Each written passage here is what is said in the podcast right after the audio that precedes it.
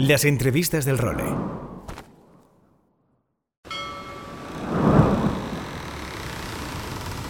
Bienvenidos a bordo del Role. Una placentera travesía por los mares del podcast. Zarpamos ya en busca de las mejores historias del mar. A la caña, Nacho Gómez Zarzuela.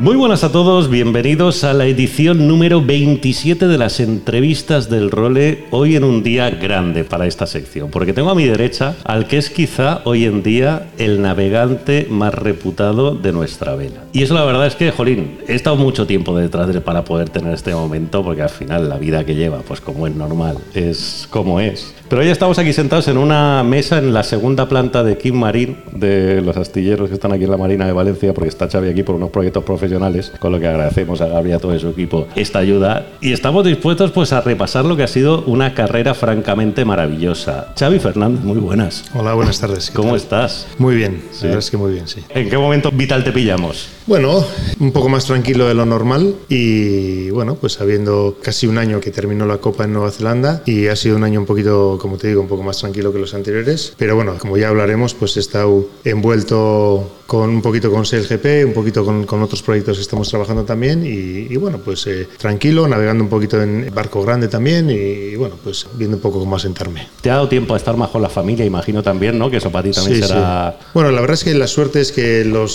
6, 7 meses que hicimos en Nueva Zelanda estuvieron ellos también conmigo. Ah, sí. Y entonces eh, esta copa casi que ha sido un poco, no como estar en casa, pero bueno, no, no tiene nada que ver con haber estado meses eh, o en Inglaterra o en la Volvo lo que sea. Y entonces, bueno, ha sido un poco más ameno, pero luego este verano también he estado más con ellos y, y bueno, se agradece. ¿Qué tal la experiencia por Nueva Zelanda? ¿A todos los niveles? Ah, muy bien, muy bien. Ya, bueno, pues ya habíamos estado alguna otra vez también eh, hace años y, bueno, pues yo creo que además cuando estás en en un ambiente de un equipo de copa en una regata como esa y además en Nueva Zelanda, pues todo es más sencillo, ¿no? Seguro que es más difícil vivir en Nueva Zelanda si no estás, si estás un poco con tus propios medios, digamos, pero bueno, la verdad es que la vida es muy fácil cuando estás en un equipo así y luego la experiencia pues súper buena. La gente, la copa fue muy bonita, se siguió un montón. Era un momento en el que ahí no había COVID además y, y, bueno, tuvimos una vida muy normal comparando con todo lo que estaba pasando aquí el año pasado. Sí. Eh, los chavales en la escuela y la verdad es que muy bien. ¿Qué edad tienen tus hijos ahora? 15, 15 y 11. Que tienes chico y chica, ¿no? Chico y chica, sí. ¿Y cómo ha sido para ellos lo de vivir seis meses allí? Muy bien, la verdad es que con el mayor ya fuimos un poquito más, eh, bueno, pues ya son edades un poquito más difíciles, ya el cole es más serio y todo eso. Sí.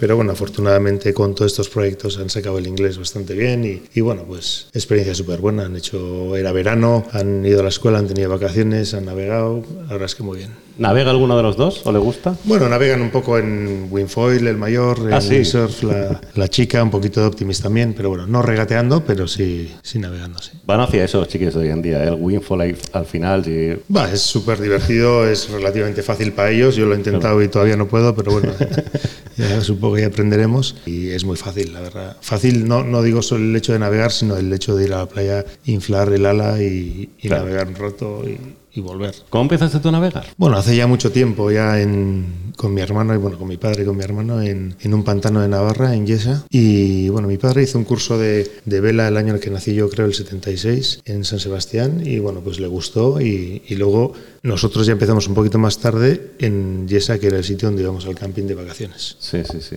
Tu hermano es mayor que tú, ¿no? Mayor un par de años, sí. Y siempre en esos primeros años de aprendizaje ibais de la mano, ¿no? O sea, Sí, sí, siempre, bueno, él un poquito antes, pero sí, empezamos juntos, navegamos en Optimis. Luego yo, que siempre he sido bastante grande, cuando él ya se le acabó el Optimis con 15 años, los dos pasamos al Borien y navegamos Sí. ahí. Bueno, luego navegamos en 70 un poco y luego ya, luego ya navegué con Iker en Forte. Cuando estabais en Boriano, el otro día me contaba María Torrijo, sí. no sé si te acordás, que, que llegó a coincidir contra vosotros, eh, Sí. navegando en. Sí, sí, luego lo he visto de juez en el TP o en la Copa, o la verdad es que sí, es curioso, sí. Ya, ya, he solido comentar y mi padre se acuerda mucho, sí. Que bueno, tu padre ha estado súper presente en toda tu carrera ayudando. Yo, yo me acuerdo de, no sé si lo conocí en Galway, en una de las ligas de la bola, pero él de toda la vida, Gabriel, sí. desde que empezaste y siempre ha estado como muy echando Sí. una mano a... Bueno, él nos enseñó a navegar y luego nos llevó eso pues de regatas, pues supongo que como mucha gente, ¿no? Y luego, bueno, pues estuvo bastante involucrado, estuvo en la Federación Vasca de Vela, estuvo de secretario de la clase Borien también. Entonces, bueno, siempre más que, bueno, pues que el padre que te lleva de regatas, sino siempre está un poco más envuelto y, y sí, siempre nos ha seguido un montón. Oye, y tu hermano Eneco también ha sido, bueno, aparte de gran regatista, no ha llegado a tu nivel de medallas olímpicas y tal, pero ha sido muy buen regatista y muy buen entrenador de olímpicos.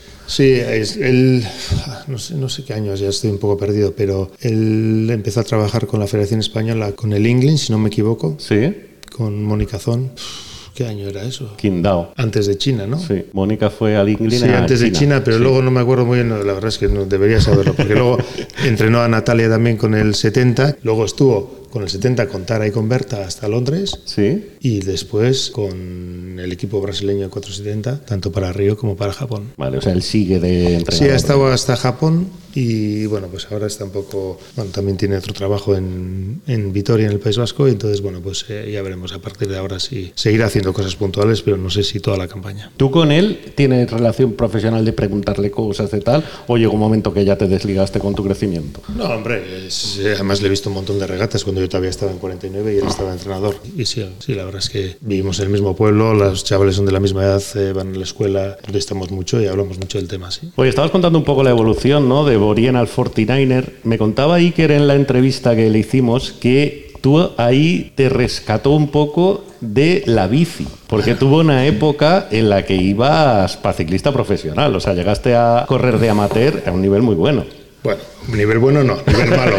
bueno, Pero sí, de- sí es verdad que yo navegaba en Morín con mi hermano, luego en 70, luego, bueno, pues eh, mi hermano se fue a estudiar y vez a, a Vitoria, bueno, pues una temporada que dejamos navegar un poco y siempre nos había gustado la bici, entonces sí le dediqué unos años a la bici. Entonces, aunque andaba en bici, que no era bueno ni iba a ser bueno, pero bueno, la verdad es que me lo pasé muy bien, de hecho sigo practicando y sigue siendo mi afición. Igualmente en invierno pues suele hacer una o dos regatas pues también de Borien por la Liga Vasca y en una de ellas coincidí con Iker, que es cuando hablé con él y me dijo que se le había lesionado el tripulante del Forti a ver si quería probar con él y bueno, pues fui a Santander sin más a entrenar o a entrenar o a probar lo que era el Fortininer y me gustó en el momento y, y- y lo de siempre, ¿no? Él había navegado un año anterior con, con Airam que estaban 20 kilos ligeros de peso, luego el chico nuevo se lesionó enseguida y, y bueno, pues luego cuando fui yo pues estábamos ya en peso el primer día, yo había navegado bastante en 70 ya el tema pues más o menos, ni mucho menos era fácil, pero más o menos pues ya, ya sabía navegar el trapecio con él también, entonces bueno, pues ya me propuso navegar primero hasta Sydney, fíjate, "Ah, a ver si hacemos hasta Sydney y bueno, después de Sydney de hecho lo planteamos, bueno, seguimos sí o no, y evidentemente seguimos y ya está. Sí, porque ahí competisteis para intentar la plaza olímpica, evidentemente era muy, muy complicado porque competisteis con Santi ¿no? y Javier de la Plaza. Sí, Santi y Javi. Que, hola, y, y nosotros em- empezamos en la Christmas Race del 98, o sea, en diciembre del 98, o sea, menos de dos años antes de, de Sydney. La verdad es que le dedicamos un montón, progresamos un montón, pero bueno, Santi y Javi ganaron el Mundial del 2000 en México y evidentemente fueron ellos a Sydney y, y se quedaron a nada de, de la medalla. Y luego les ganasteis el siguiente ciclo olímpico, que ese ciclo de 2000 a 2004, porque, claro, ahora la gente ya de nuestra edad sí que te ha seguido desde que. Espera, vamos a coger aquí la tapa al boli que se nos ha caído. la gente que, joder, la gente de nuestra edad decía, te ha seguido en tu carrera como olímpico, y sabe, pero la gente a lo mejor que ha llegado más tarde a esto, te ha descubierto ya con la Volvo, vosotros tuvisteis 8 años, 10 años en el 49er escandaloso. O sea, lo que son hoy o eran hasta hace nada Pete y Blair en el 49er, lo erais vosotros hace, en esa época. O sea, Sí, quizás no, no tan espectacular, pero ese ciclo de Sydney y Atenas, la verdad es que sí. La verdad es que, pues no sé, de, de cuatro mundiales corrimos tres porque uno me lesioné yo en Cádiz, que no pudimos correr el 2003, y de los otros tres ganamos dos y el otro hicimos segundos. Ganamos un montón de regatas y la verdad es que teníamos un, un nivelazo, la verdad, y lo disfrutamos un montón. Con Jane, eh, un equipo muy estable y bueno, pues primero con Santi y Javi también y luego ya el último año ya la preparación con Jane, que fue súper bien y fuimos a Atenas y aunque Iker se lesionó unos meses antes en, en- no sé dónde fue, en el europeo de Garda, no me acuerdo dónde era, y aún así, bueno, pues era, sabíamos que íbamos a andar bien y Sí, no sé si que ganar, pero vamos. llegó como con cuatro clavos de titanio a, Sí, a los en- juegos, ¿no? sí, un metacarpiano de la mano, sí. ¿Y esa primera experiencia olímpica cómo la recuerdas? Bueno, pues imagínate, la verdad es que súper, súper bien. Estábamos muy concentrados también, ¿sabes? No tampoco era esa, no sé, yo a veces veo a gente que, que va, no te voy a decir demasiado ilusionado en los juegos, porque evidentemente hay que ir y vas ilusionado, pero bueno, yo creo que, que íbamos bastante amueblados para de dónde veníamos, ¿sabes? Para ir a hacerlo bien y bueno, pues y disfrutar, pero al final tratar un poco como una regata, una regata más. Y supongo que, que ahí la figura de Jane también pues nos tenía muy, muy amarrados, muy...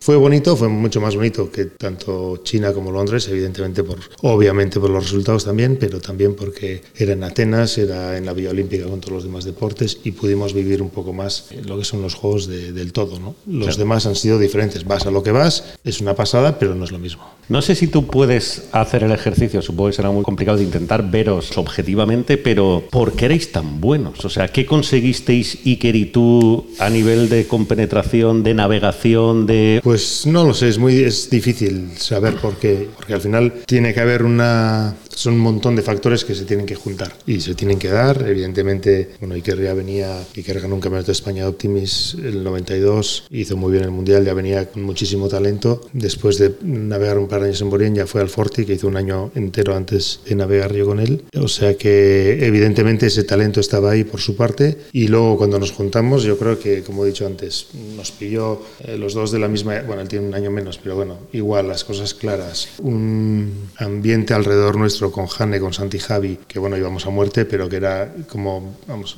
mejor no puedes empezar, ¿no? En Santander. Bueno, pues, pues yo creo que pusimos todas las horas y alguna más, tanto en el agua como en tierra. Supimos, eh, yo creo que, bueno, pues ser suficientemente listos para aprender todo lo que podíamos de ellos y bueno, pues tener esa paciencia que hace falta también, pues durante esos años para seguir trabajando y, y bueno, y luego llega, es verdad que al principio yo creo que los resultados llegaron muy pronto, aunque no ganáramos, pero ya eran muy buenos desde el primer año, pero luego es verdad que cuando te empiezan a salir las cosas eh, bien, pues apretamos también, yo creo que apretamos en el momento justo que fue después de Sydney, que es un año en el que, mm, bueno, pues eh, alguna gente se relaja porque han hecho los juegos, es también el año un poco más tranquilo, otros están empezando y nosotros nos pilló en una curva ascendente y lejos de desacelerar o, o tomar un año medio tranquilo, pues seguramente fue el año que más, que más apretamos y fuimos a Inglaterra a entrenar en todo ese invierno entre el 2000 y 2001 y ya empezamos el 2001 súper en forma, ¿no? Entonces lo, luego te lo vas creyendo un poco y pues yo creo que, que fueron esas las, las claves, ¿no? Por lo menos del comienzo. Y luego creo que, bueno, pues siempre prestando mucha atención a todos los detalles, eh, siempre el barco súper bien, mucho entrenamiento, buenas planificaciones y yo creo que muchas veces es difícil porque para juzgar a gente que está haciéndolo ahora y dices, ah, pues que lo podría hacer de esta manera, de aquella Sí. manera", hay que estar, no puedes juzgar sin,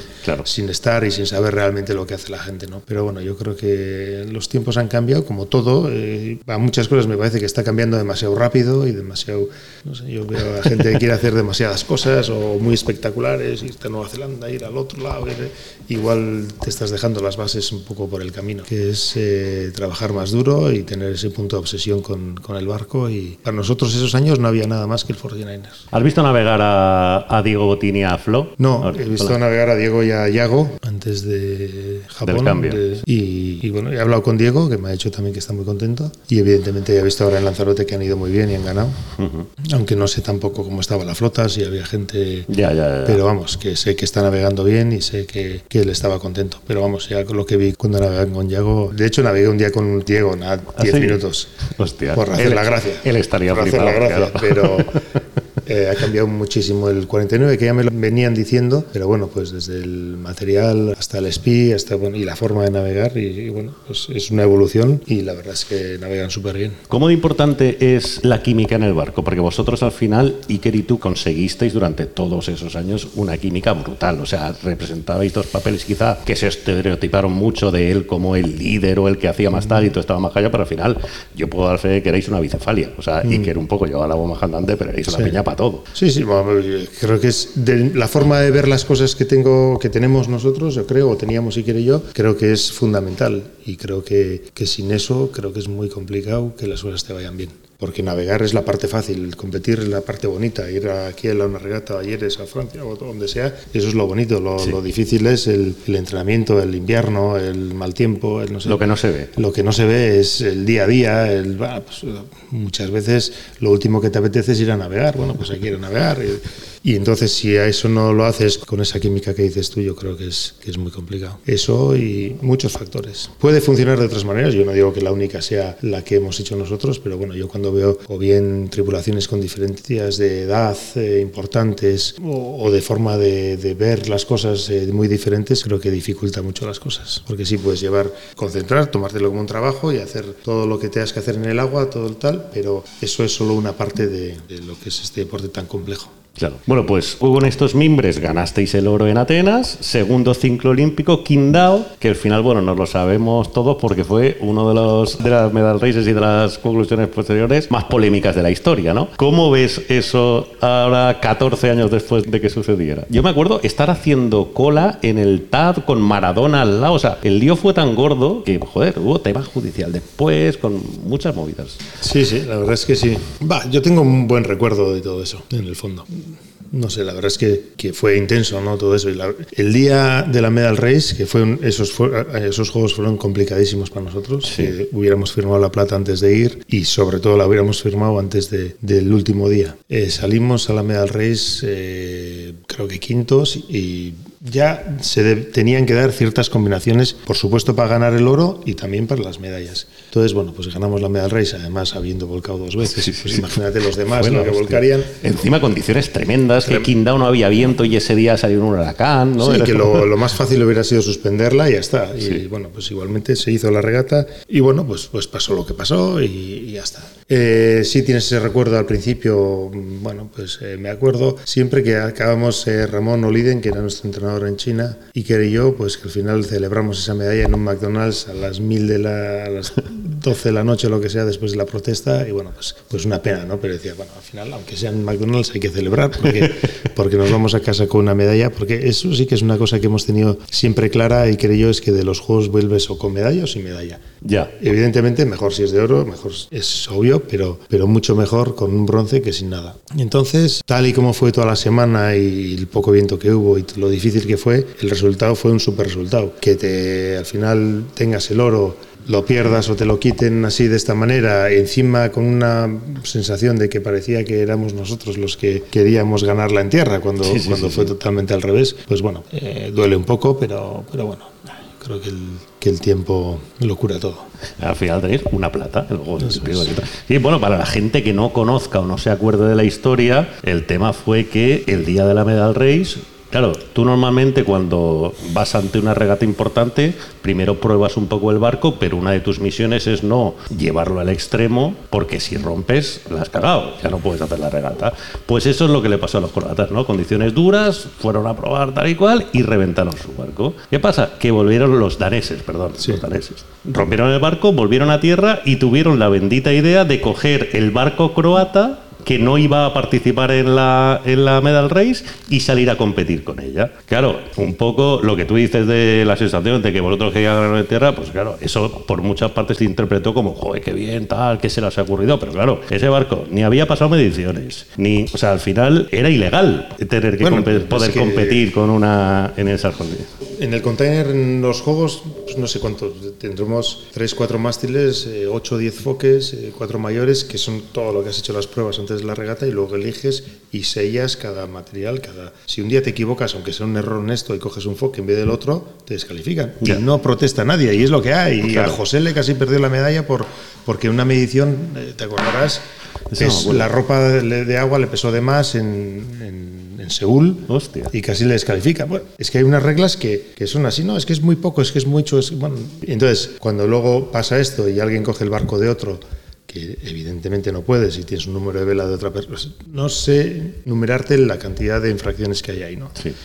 De todas formas, también yo creo que ellos hicieron espectacular. Es como si hubieran cogido un 470, o da igual, tú ellos hacen lo que pueden, lo que buenamente pueden. Bueno, pues está bien.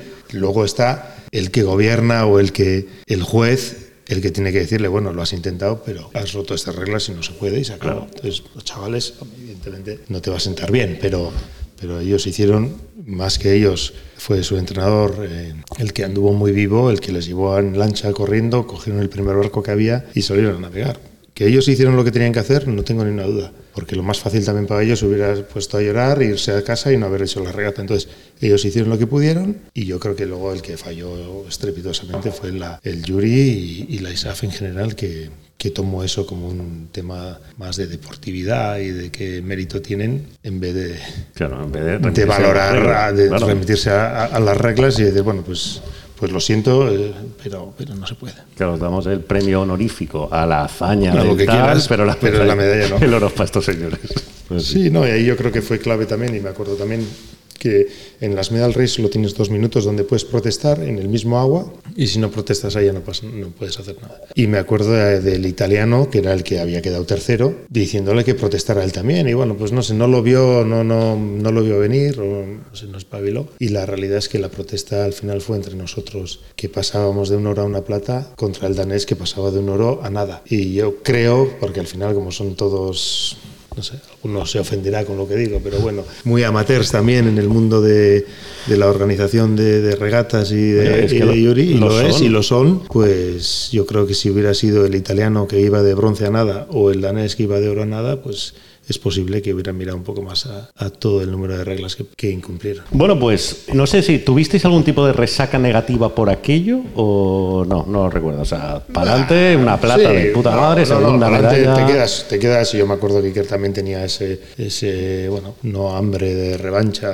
pero bueno, sí, un poco más espina clavada y de ahí nos fuimos a la Volvo directamente, pero sí es verdad que nos ayudó o nos empujó a preparar el Mundial de Bahamas, que fue en enero del 2010, si no me equivoco. Sí. Y prepararlo bien y lo ganamos también, que, que bueno, pues sí que nos quita un poquito la espina. Luego ya vino vuestros últimos Juegos Olímpicos, que fueron los de Londres, Mm. que ahí sí que ya fue un poco, quizá consecuencia de todo lo que no hemos hablado todavía, que es que ya empezáis a Mm. meteros en otra mucha serie de cosas, y a Londres quien llega al, al no es Iker, como fue- eres tú. Incluso eh, tenéis que buscar a Yago, creo que era, para que os sustituya, te sustituyera a ti los entrenos. ¿Cómo fue aquella cita? ¿sabes? Bueno, es que va un poco en conjunto con todo lo que no hemos hablado, pero ¿dónde estamos? En- desde Londres 2012. Sí. Sí, eso es. A, no, 2012 Claro, gan- no. ganáis el Mundial en 2010, después de los Londres Juegos que- de Río. No, a ver, que China fue el 2008. Desde China del 2008, perdón. Exacto, a Londres. A Londres 2012. 2012 dimos tres vueltas al mundo y hicimos una Copa América.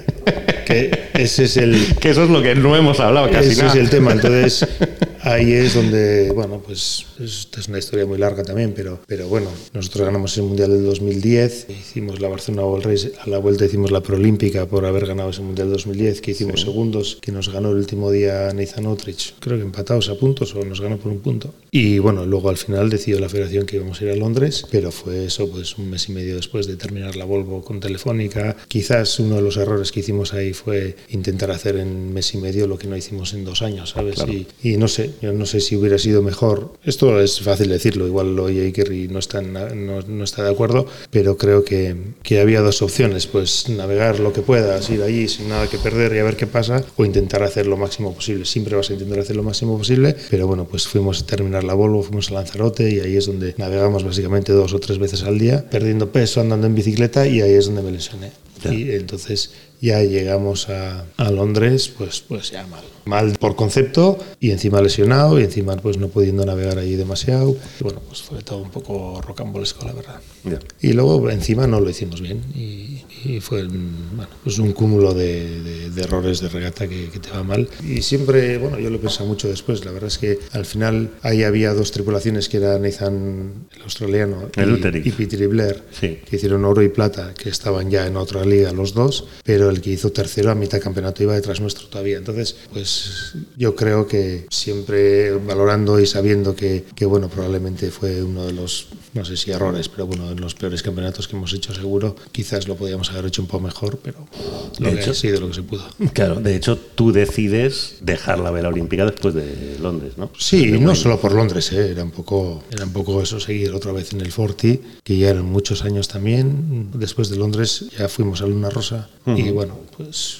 yo tenía bastante claro que, que el Forti ya se había terminado, sí. Ahora volvemos ahí, porque coño, te- se nos está has hecho tantas cosas que, que- que, claro, estamos llegando a, a 2012 sin haber contado cómo llegasteis a, a ese momento de, no decir saturación, pero sí que de un volumen de carga eh, espectacular, ¿no? Hablábamos de vuestros primeros oros oro olímpico en Atenas y justo cuando los acabáis prácticamente ya llega vuestra primera oportunidad oceánica, que fue el famoso Movistar de 2005-2006, ¿no? ¿Cómo fue esa primera oportunidad que se os presentó? Pues una locura también.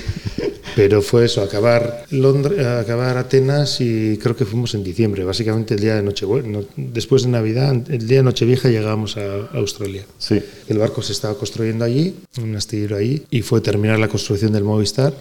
Estuvimos ahí dos o tres meses, tres o cuatro meses terminando el barco. Estuvisteis los dos allí con la construcción de Con, la pues, la- construcción, la- con toda la tripulación ya. Y- esa oportunidad es la hostia, ¿no? O sea, Sí, sí, sí, no, además nosotros, eh, yo me acuerdo, Iker había hecho más que yo, había hecho alguna vuelta a España y había navegado un poco más en barco grande. Bueno, barco grande siendo los cruceros que había aquí por el norte, vamos, pero Sí, sí, 40, 50 pies. sí, como mucho, 50 no creo. Y de ahí fuimos al Volvo 70, que era la primera edición de los Volvo 70, que ya no te digo que nosotros no tuviéramos ni idea, pero es que los que estaban allí también, que venían de los 60, tampoco tenían ni idea, porque el cambio que fue del Volvo 60 Al 70. al 70 fue, bueno, fue la primera de la Canting Kill.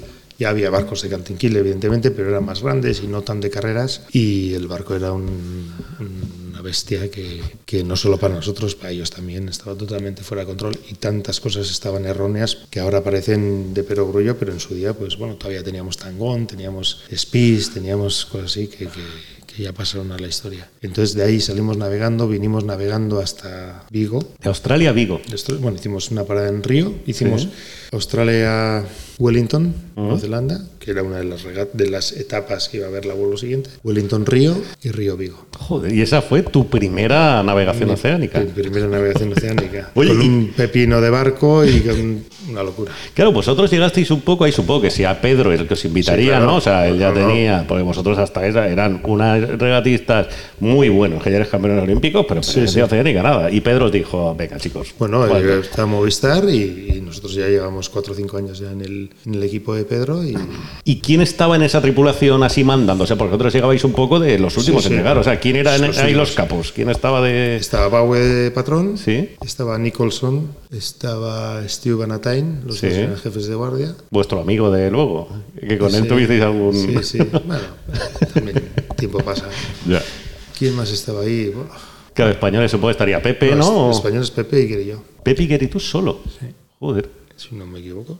No me olvido de nadie, sí. Sí, sí, haciendo memoria Sí, sí. tampoco. Sí, sí, así fue. Y bueno, pues la verdad es que experiencia buena y ¿Cómo recuerdas esa primera navegación oceánica tuya a nivel personal? O sea, ¿cómo te sentiste? ¿Cómo te...? Bueno, me, acuerdo muchos días, quizás lo vea ahora, que tengo más experiencia y, y quizás entonces por desconocimiento más que por ser más valiente, yo creo que, que evidentemente no era consciente de todo lo que era de, de navegar con el barco totalmente descontrolado.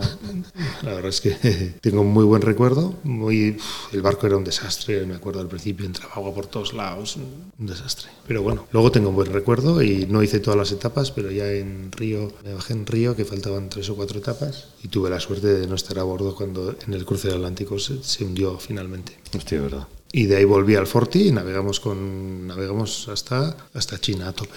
En esa Volvo hicisteis hasta antes del cruce del Atlántico porque teníais que volver a meterle caña al Forti, que seguía siendo objetivo prioritario, ¿no? ¿Tú te, me has contado alguna vez que te mareas a bordo? Y me mareo, sí. Claro, la gente puede alucinar escuchando Yo me mareo y mucha otra gente se marea. Claro. En, barco, en, una, en una etapa de, de la Volvo, si somos 10 a bordo o 11, yo creo que la mitad nos mareamos. Qué fuerte. ¿Y qué haces? ¿Piodramina previa o qué? Sí, No sé. cuanto más te cuides, mejor. Eso de la cervecita y todo eso antes de empezar, nada, los días tienes que comer limpio y, y dormir lo más que puedes. Y pasa que luego se te olvida y estás liado y cuando no estás mareado, esto es lo de siempre, mientras no estás mareado estás súper bien y de Claro. repente te mareas y ya es tarde, ¿no? Entonces, Y no es tan importante ir a beber, ¿no? Y sí, luego hay que bajar, poner pereza ya- por la pastilla, bueno, va, pues no tomo, va, da igual. Pero bueno, al final siempre hago equipillo con alguno que, que se marea también. Y sí, si tomas piedramina antes de empezar y luego cada cuatro horas, ayuda mucho. Mm. Si está malo, te vas a marear y, y nada, te tienes que aguantar. Intentar, sí. La verdad es que por lo menos eso, tienes que hacer tu guardia y te pones al, al coffee, al grinder y bueno, pues le das lo que puedes y van pasando. Y luego de repente, a medida que se te va pasando, entonces ya sí que te encuentras bien. Y luego yo me mareo, me mareo bastante, pero es verdad que si se me pasa una vez de que si el segundo o tercer día se me ha pasado, luego aunque venga mal tiempo, pues ya estoy hecho al barco y ya no me mareo más. Porque hay gente que si luego viene malo también se vuelve a marear y eso sí que es... Hostia, tío. Claro, yo, o sea, hay dos condiciones en las que nos mareamos navegando. O sea, una es con, con rasca muerte, ¿no? Del papam, y otra cuando no hay nada. O sea, cuando vas flotando. Va, yo cuando no hay viento no me mareo. O sea, tú cuando hay rascote y el barco va Sí. macheteando. Sí. Sí, esta última Volvo que me acuerde saliendo de Newport fue muy malo. La anterior saliendo de Nueva Zelanda fue muy malo también. Entonces, va, depende. Tampoco, vamos, al final tiene que coincidir porque sí es verdad que si sales con buen tiempo, haces dos, tres, cuatro días, el quinto ya estás hecho, ya puede venir malo, que no pasa nada. Entonces, tiene que coincidir que haga malo el día de la salida. ¿Y qué haces para.? Esto a lo mejor es una pregunta muy básica, pero estoy poniéndome en la piel de la peña que nos escucha y dirá, hostia, no, si Xavi se marea, a ver qué hace el paquetal. O sea, a ti para que se te pase, ¿qué No, Nada. no. Tienes que esperar, que el Beber cuerpo agua, se te intentar equilibre. comer, eh, tienes que vomitar cuando viene, pues tal, y, y ya está, y aguantarte. ¿Cuánto te dura más o menos un mareo? Un par de. así muy malo un día o así. Hostia, tío. Sí, luego ya te empiezas a recuperar y bueno, y luego ya. Bueno, pues nos hemos quedado en esta primera presencia. ¿Qué hacíais a bordo, Iker y tú, en esa primera.? Bueno, Iker conducía más, luego él, él regateó las regatas offshore, hizo las regatas inshore y bueno, pues yo en aquella época he estado todo el día pues trimando, haciendo eh, bueno, lo que se hace en, en- en un barco offshore, currar, grindear, trimar, conducir a veces también, no siempre, he ido haciendo más con, con los años y aprender, sobre todo aprender. Sí, sí, tú has sido, luego hablaremos de cuando ya te hiciste patrón con todas las letras, pero tú no has sido un patrón egoísta con la caña, más bien al revés. A ti te ha gustado elegir a la gente que lleva el barco de puta madre y tú cuando te toca, con tema de guardias te toca, como a todos, pero no has tenido especialmente hambre de caña nunca. ¿no? Bueno, pues es, es que hay gente que lo hace mejor, seguro. En todo hay especialistas y hay gente, a mí, bueno, pues me cuesta menos estar trimando, porque quizás porque he hecho eso toda mi vida. Claro, ahí sí que eres un especialista. Bueno, creo que, que sí, es más la posición natural y entonces, bueno, pues si hay gente que lo hace mejor. Es como no voy a hacer la navegación porque sea el patrón. Si tienes a un tío como el Vila te hace la navegación, pues que la haga él. Qué bueno. Joan me dijo que la razón por la que aceptó fichar por Mafre fue porque se lo pediste tú. Así. Sí, en la última entrevista que dio, porque digo, coño, ¿por qué tantos años después? Y dice, no, no, me lo pidió Xavi. Pues ya tenía Sí, el- yo con él me entiendo muy bien. él ya tenía una oferta Sí.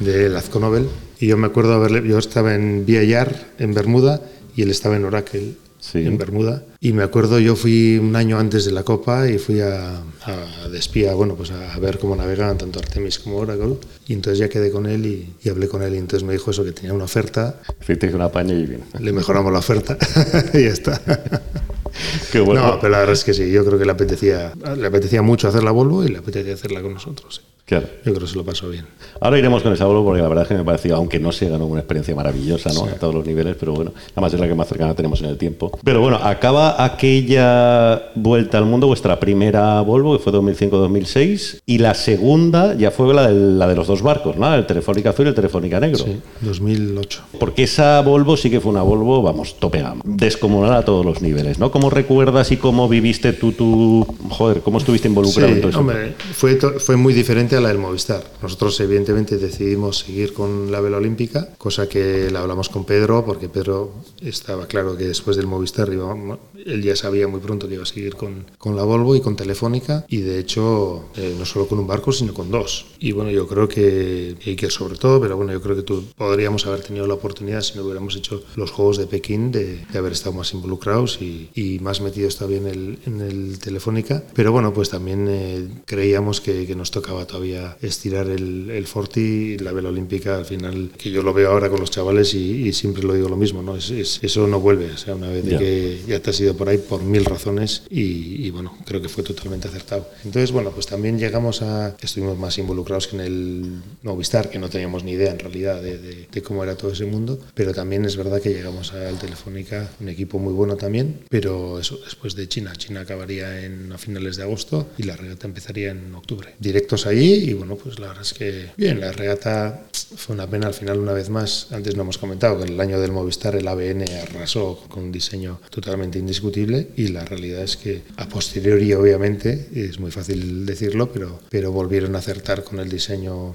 los Ericsson y nosotros con, con los barcos de FAR pues nos faltaba un punto, nos faltaba un punto de la leche. Acabamos terceros igualmente y bueno, tengo un recuerdo también un poco difícil, problemas, roturas, rompimos eh, la caña del timón en la salida de Alicante que tuvimos por en Algeciras la primera etapa. Es verdad. Rompimos el herraje del Stay en, antes del Cabo de Hornos. No, no era nada fácil. Tuvimos que cambiar los timones en China porque era casi ingobernable el barco, entonces pagamos un penalti. Pero bueno, oye, creo que se peleó, se peleó a muerte y no me acuerdo, creo que ganamos una etapa o dos, pero bueno, ya fue una Volvo en la cual los dos la hicimos entera y bueno, pues ya fue un salto más, ¿no? Claro, ahí estabais, ahí estabais, en el azul de españoles Sí. estabais vosotros dos, Pepe, Patán, Patán, ahí sería, ahí era jovencito Patán. sí, el, mira, Patán entró ahí como Ñeti, entraron los dos que ahí se puso la regla de Under 30, pero vamos, ya ves dónde están los dos. Por eso digo que. Sí. Qué bueno. Y no sé si había alguno. Ah, sí, bueno, Jordi Calafat, joder. Ah, coño, es verdad. Claro, que me acuerdo Jordi, claro, tenía la oportunidad de ser el primero en la historia en ganar Copa América Volvo. Claro, que en Brasil lo teníais ahí. O sea, en Brasil. Bueno, no. Ah, no, eso fue en la siguiente vuelta. Ah, pues esto. Pues la de Jordi fue la No, que Jordi en Brasil hizo- ganando. También hizo las dos. Ah, sí. Jordi hizo la, el Telefónica Azul con nosotros, y bueno, las dos. El Telefónica Blue and Black en el Blue y luego el último teléfono. La siguiente. Claro, que esa ya fue. Bueno, antes de la siguiente, de la de 2012, que es la que estábamos hablando, hicisteis la Barcelona World Race. Sí, 2010. Claro, que veis, esa segunda Volvo, después de los Juegos Olímpicos, y, y mientras a- preparáis Londres. Vamos a Bahamas y, y hacemos la vuelta al mundo, sí. Joder, tío. Esa fue una experiencia brutal. Sí. O sea, cuéntame un poco. Sí, eso es verdad que, que es una de las cosas que no ganamos, hicimos segundos, pero uno de los recuerdos más bonitos de, de las regatas que hemos hecho. Porque eso sí que fue un reto de, todo, tener que aprender de todo y pues de cagarte un poco antes de salir, decir, "Buah, ya no hay short team, ahí no hay un navegante que te ayude si se va el GPS, no hay... Y bueno, pues hay que prepararse en muchas áreas. ¿De quién es la idea de competir en la Barcelona? ¿Iker- ¿De Iker tuya? Sí, O sea, no, es- fue de Iker. Yo me de acuerdo que me lo comentó un par de años antes. Ya le estaba dando vueltas a eso, sí. Nosotros ya estuvimos en la salida del anterior Barcelona World Race. Ajá. Que vimos la salida, que estuvo el mutuo madrileña, ¿te acuerdas, Pachi? Ah, sí, con Pachi. ¿Con quién iba Pachi? ¿Con Bubi? Bubi, sí, creo que sí. Y me acuerdo, vimos la salida en barco con Andor y con L. MacArthur y, y ya nos quedó un poco así y luego ya, evidentemente, a Iker sí que se le metió un poco más. y lo planteó y lo planteamos a Pedro y ya él había hecho porque el mutuo madrileña lo, también fue un proyecto Sí. Y, y bueno, pues lo hicimos con Mafre y súper bien. Que quedasteis segundos Sí, segundos, sí. y llegasteis, vamos, o sea, al borde del desfallecimiento por inanición. O sea, porque Por varias estáis cagadas, para encerrar. Cuéntame eso, ¿cómo fue? Sí, no, la verdad es que, que te vas calentando porque evidentemente nuestro objetivo era hacerlo bien, terminar, no paramos, la verdad es que el, el Paprec que ganó, que era un barco de una generación más nueva, había dos barcos nuevos que eran el Paprec y el Foncia nuevo de Michel Desoyo con François Gavard que rompieron el palo en, Joder, en Cape dos, Town. eh. Y nuestro barco era el anterior de Michel, el Foncia, que, el Foncia que había ganado la Vendée Globe 2008 La segunda de Michel. la segunda Michel y luego pues eh, esa preparación la hicimos en cierta medida con Michel. Fuimos primero ahí, le alquilamos el barco, hicimos el refit con él, navegamos en Figaro 2, un montón de entrenamientos en Por la y bueno, pues la verdad es que como experiencia, pues eso, desde después de Bahamas llegamos el 10 de enero, el barco venía de la ruta del Ron creo, se fue al refit, nosotros ya fuimos directos a Por la y empezamos con el Figaro, con el refit, con un montón de clases y de, y de tal, de aprender de, de- de cómo funciona todo eso y luego fue un año muy bonito también, que hubo una vuelta a España, creo que la última que se ha hecho con los Inmoca, que fue muy bonita también, que empezó desde Fuenterrabía. Y luego hicimos la Barcelona Race. Y luego, bueno, pues eso, que te decía que te vas calentando, la verdad es que, que el barco estaba súper bien y hicimos obviamente un inventario de velas nuevo y trabajamos ciertos aspectos del barco que mejoró un montón. Teníamos el ángulo de las orzas, pero es verdad que había dos barcos de generación nueva, que una de las mayores diferencias entre los barcos nuevos y viejos era que era casi una tonelada más ligero los, los nuevos que los- bueno, y ahora son todavía más ligeros. ¿no? Y bueno, entonces eh, Iker y yo decidimos en rascar el peso en todo, todo desde repuestos hasta evidentemente la comida.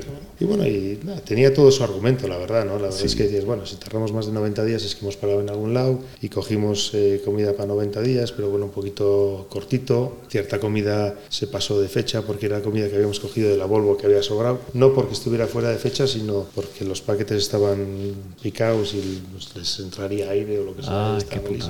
Y bueno, la verdad es que nos quedamos cortos, sí. ¿Y Y luego en todos los entrenamientos que hacíamos, igual salíamos a entrenar de Sanjenjo, íbamos a Azores y vuelta, o a Canarias, o lo que sea, y navegas dos, tres, cuatro días y la realidad, entre que te medio mareas, entre que estás muy liado y entre que no entras en el ritmo de lo que es el offshore total, pues no comes nada, comes las chocolatinas y Ya. ya, está. Y Ya. ya, total, ya llego mañana y ni te pones a cocinar ni nada. Y entonces eh, Guillo, que está bien, Sí, sí. todavía que estaba con nosotros, pues él nos preparaba la comida, un montón de snacks y de comida, pues como Dios manda, y sobraba sobraba siempre. Ah, pon menos que pones demasiado, pon menos que pones demasiado, menos, menos, menos. Y luego la realidad fue que cuando fuimos ya, salimos del estrecho, que nos costó un montón el día la, la- las regatas, hubo muy poco viento. Y cuando ya cogimos los alisios, empezar a bajar, entras en ese ritmo, ya te relajas un poquito y te das cuenta que ahí no hay comida ni para...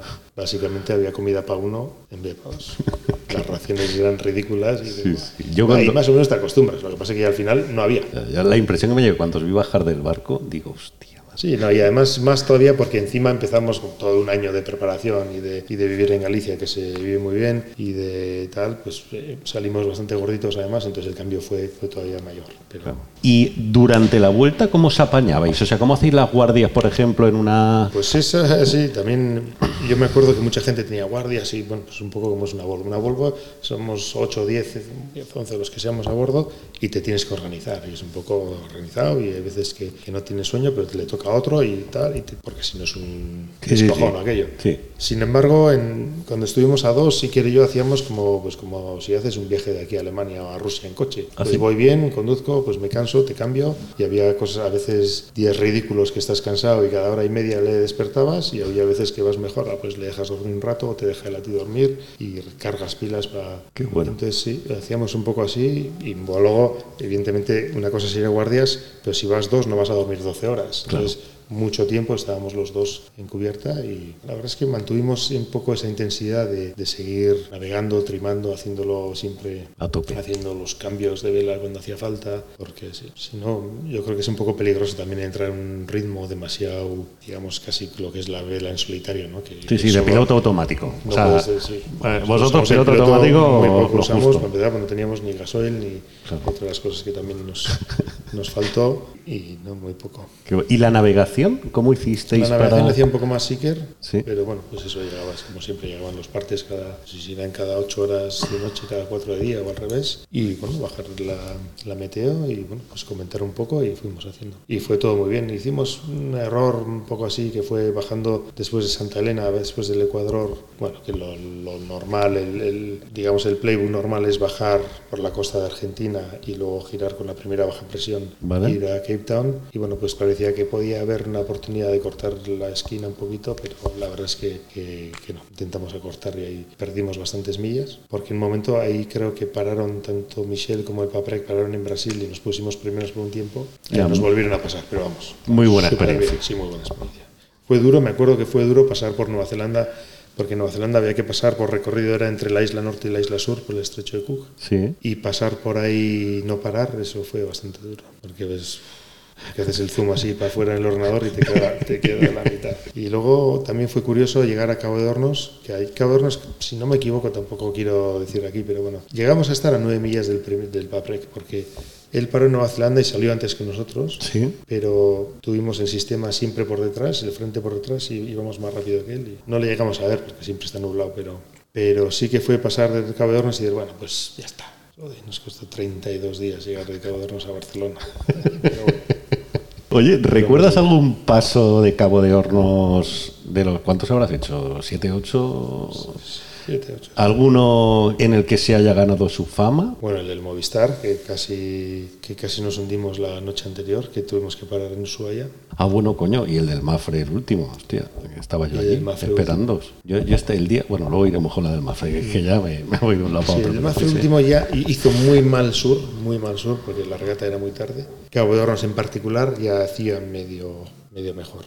Yo creo que la peor fue el- la regata, el- la primera Volvo. Luego, a ver, el 2000 con Telefónica Blue creo que no tal. Con el Telefónica veníamos con el barco roto, paramos ahí a reforzarlo también. Con el primer Mafre mal tiempo, pero bueno, pero bien y pasamos. Y el último también. Bueno, pues acabáis a Barcelona World Race y ahí ya os vais a. Antes de Londres está la siguiente Volvo, ¿no? La del azul ya. Y el azul, sí. Joder. Y esa fue, claro, esa fue un inicio, yo el recuerdo que tengo, porque esa sí que yo la recuerdo mucho más haberlo seguido en casi todas las etapas y tal. Recuerdo una primera mitad hasta Brasil arrolladora y luego, pues sobre todo en el cruce del Atlántico ya la rotura de los y esa historia que nos dejó ahí prácticamente con las mieles en los labios, ¿no? Pero ahí sí que dio, fue el, primer año que dio la sensación que podíais haber ganado la Volvo. Sí, sin duda.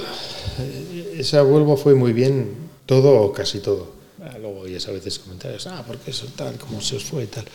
Pero hicimos ciertas elecciones, digamos, de- del barco y de la puesta a punto y de que nos dio mucho al principio, porque viendo el recorrido, aquel recorrido que, si no me equivoco, era la primera vez que se iba a Abu Dhabi, no sé, estoy seguro, creo que sí, ¿no? Con Sí. el barco y tal. Entonces, ¿el Telefónica Blue cómo fuimos? Yo creo que no, o sea, ahí no se subió ni China ni Abu Dhabi ni cosas de estas, con el Blue y el Black. Mira, Ah, no, sí, sí, con el. Blue sí iríamos por, por Singapur. Bueno, con esta fuimos seguro a Abu Dhabi que fuimos a Maldivas y se pusieron los barcos en, en Maldivas por los piratas y todo Ah, eso. coño, es verdad. Entonces, entre eso, pues bueno, había muchas etapas de poco viento y bueno, pues eh, la puesta a punto de nuestro barco iba claramente, yo creo que era el mejor barco en, en no de todo lo que no fuera de popa con mucho viento. Y de hecho ganamos las primeras tres regatas, la que fue a Nueva Zelanda también hicimos terceros creo, y estaba todo muy bien encaminado. La de Cabo de Hornos tuvimos un problema con el barco que tuvimos que arreglarlo allí con Horacio en, en Cabo de Hornos y conseguimos acabar segundos también. Y luego sí es verdad que en el cruce del Atlántico rompimos una orza y luego la etapa de Lorient, no, de Lisboa a Lorient rompimos Sí, dos timones sí. y luego la última, bueno, pues todavía podíamos haber ganado. Pero bueno, la verdad es que el barco más rápido, sobre todo en esas condiciones de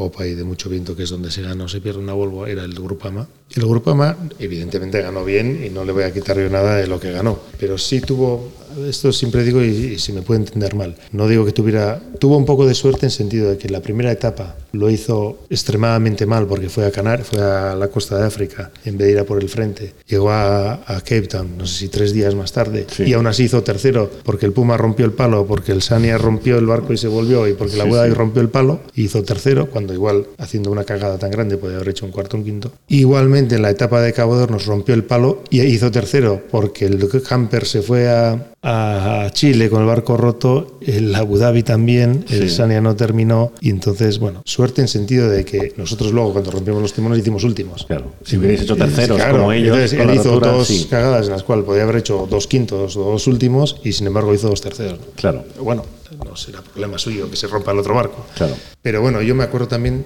y también me acuerdo como si fuera ayer, saliendo de Alicante, que el triángulo inshore, digamos, lo hicimos muy bien, íbamos primeros y nos pasó en Ultra vez, nos pasó el grupo a todos y se puso primero antes de Cabo de Palos y dijimos, ¡guau! ¡Qué vuelta más larga nos espera! Yo creo que es verdad que nosotros la pudimos ganar, pero también se puede decir que casi la perdió el Grupama. Bueno, lo que está claro es que esta vuelta al mundo ya os posiciona en la élite a vosotros, ya encima sin un patrón extranjero, porque las primeras ediciones, bueno, con Baue un poco habíais fichado en él la experiencia que no, que no teníamos aquí, Sí. que no teníais vosotros en vueltas al mundo. Ahora ya encima se tenía incluso eso. Y con, toda, con todo esto en la mochila, que ahora sí que nos ha dado tiempo a, a repasarlo bien, es cuando llegamos a los Juegos Olímpicos de Londres, volvemos, llegáis, o sea, lo que contábamos antes de que tú llegas lesionados era porque justo antes de llegar habíais hecho todo esto que hemos tardado un cuarto de hora en contar rápido. O Sí, sea, sí. Entonces acaban los Juegos de Londres, no conseguís medalla, tal y cual, y tú decides dejarte la vela olímpica. Pero bueno, antes, que lo comentabas tú antes, otra grandísima, joder, noticia, y en vuestra guerra, es que os vais juntos a, a Luna Rosa, a la Copa América. Claro, vosotros Copa América de Valencia en 2007 no habéis estado porque estabais, solo, os Guerra, fal- solo os faltaba eso, pero ahí sí que decís, ¿esa fue la primera Copa América en la que estuvisteis o hubo alguna otra antes? No, no, fue la la primera, primera, ¿no? sí. ¿Cómo fue aquello? ¿Por qué os llama? ¿Os, os sorprendió, no os sorprendió? ¿O ¿Cómo fue una notición también? Sí, sí, sí, la verdad es que sí. Me acuerdo que eso fue antes de la Volvo, todo el contacto, digamos, o Vale. fichaje o lo que sea. Y me acuerdo estando en Abu Dhabi, eh, les dijimos que sí, el- en Abu Dhabi, sí. En esa es la Volvo que se fue a Abu Dhabi. sí. Y, y bueno, pues de ahí acabar Londres y de ahí fuimos para allá, para allá, a otro mundo desconocido, ¿no? Casi ya no se puede comparar con la primera Volvo, pero sí es verdad que un equipo tan grande como, como era Luna Rosa y bueno, estaba Luis eh, Carpanta. Sí. Y, y bueno, pues él nos echó una mano con todo eso también y la verdad es que, que fue otro aprendizaje también bestial, ¿no? Era un Ya equipo estamos. que había dejado el- desde Valencia, ya antes del... hizo, Luna Rosa hizo... La de 2007. La del 2007, la del No, 2010 2010. evidentemente no. Claro. Y volvió, pero volvió con una estructura nueva. Ya no era un poco la estructura anterior de Vale. lo que había sido Luna Rosa hasta el 2007. Y bueno, pues conocíamos a gente como Bruni, conocíamos a gente como varios ingleses que habían también del Forti, Draper, eh, Richardson. Bueno, conocíamos a, a bastante gente, pero bueno, la verdad es que como estructura era un, un equipo que, que imponía bastante, ¿no? Y, y bueno, pues ahí también fue un poco eh, una experiencia interesante. Eh, Era claro que el objetivo de esa copa no era ganar, ya se sabía que, que tal. Se hizo más o menos, no equipo, porque no sé muy bien cómo era, pero bueno, compartimos paquete de diseño. El primer paquete de diseño de Tiny Zealand, que es el que tuvimos nosotros. Claro, eran los primeros catamaranes. Los primeros catamaranes. Claro, claro, claro. Ahí evidentemente Que si era- volaban, que si no volaban, que si todo, todo, todo la regla famosa de la regla que los jueves sí que interpretaron bien, ¿no? Exactamente. Sí, sí, sí. Y bueno, pues estábamos con nuestro handicap y tal, pero bueno, pues evidentemente al final siempre una experiencia súper positiva. Claro, ahí fichasteis Iker en teoría para pegarse por llevar la caña con los Sí. Como pasa siempre en Copa América, ¿no? Que fichan a tres o cuatro gallos y el mejor es el que lo lleva al final. Y al final, por desgracia, él no lo llevó, ¿no? Que no sé si fue Chris Draper, sí. sí, hablabas antes de él. Y tú estabas trimando, ¿no? El ala, o Sí. no sé si había ala, sí que había Sí, sí, ala ahí, sí. ¿no? Un ala enorme, un monstruo. Yo fui primero, en principio iba para trimar las velas de proa y bueno, pues luego un poco por la evolución, pues acabé trimando el ala. Qué fuerte. Y la verdad es que sí. La hostia. No, súper súper bien, súper una experiencia muy buena. Y los al final, bueno, pues el barco nunca iba a ser y nunca íbamos a estar competitivos. Tampoco le echo la culpa al barco, ¿sabes? Es, es lo que hay, es lo que había en ese tal, pero muy positivo haber estado ahí. Luego San Francisco con lo que es, ¿no? un sitio para navegar, mucho viento, mucho entrenamiento y luego con toda la historia del, del Artemis y todo eso, pues bueno, al final tuvimos una, una pelea con ellos y bueno, pues eh, luego evidentemente contra Tino Silán no hubo nada que hacer. Sí, bueno, esa fue la copa de la famosa remontada de... Sí. Madre de Dios. Oye, y esta copa tiene otro, joder, jalón importantísimo en tu carrera, yo creo que quizá el más importante a nivel personal, que es cuando Iker se va de Prada porque no... Bueno, porque al final deciden que es otro el que va a llevar la caña, es cuando te separas de él. Separáis vuestras carreras por primera vez. Fue ese momento, ¿no? O- Bueno, sí, por primera vez luego hicimos otra vuelta al mundo juntos, pero Sí, pero... Sí, hay- además Iker, al igual que has dicho antes, que yo tuve muy claro, y me acuerdo además, me acuerdo de hablar con Ramón y con Iker en Londres cuando las cosas ya iban, e- era obvio que iban a ir mal, de hacer otra campaña olímpica o no. Yo tenía bastante claro que no iban a navegar más en, en la vela olímpica y sin embargo él sí tenía esa, esa fuerza todavía que hace falta para seguir con los Juegos. Entonces cuando es verdad que cuando se vio que bueno pues que, que no iba a llevar el barco, pues, pues se volvió para España y se volvió se puso a navegar otra vez, primero en Forti con Yago un tiempo y luego ya pasó al Nacra. Al Nacra. Sí, que tuvo como un mogollón de. Bueno, buscó mucho, ¿no? A ver qué, cuál era su pareja al final. ¿Cómo se tomó eso? Que tú. O sea, no intento decir, vaya, coño, que sí, que vente conmigo todos los días juntos, vamos para allá, ¿no? O sea, lo respetó, sí, sabía claro, que. Sí, sí.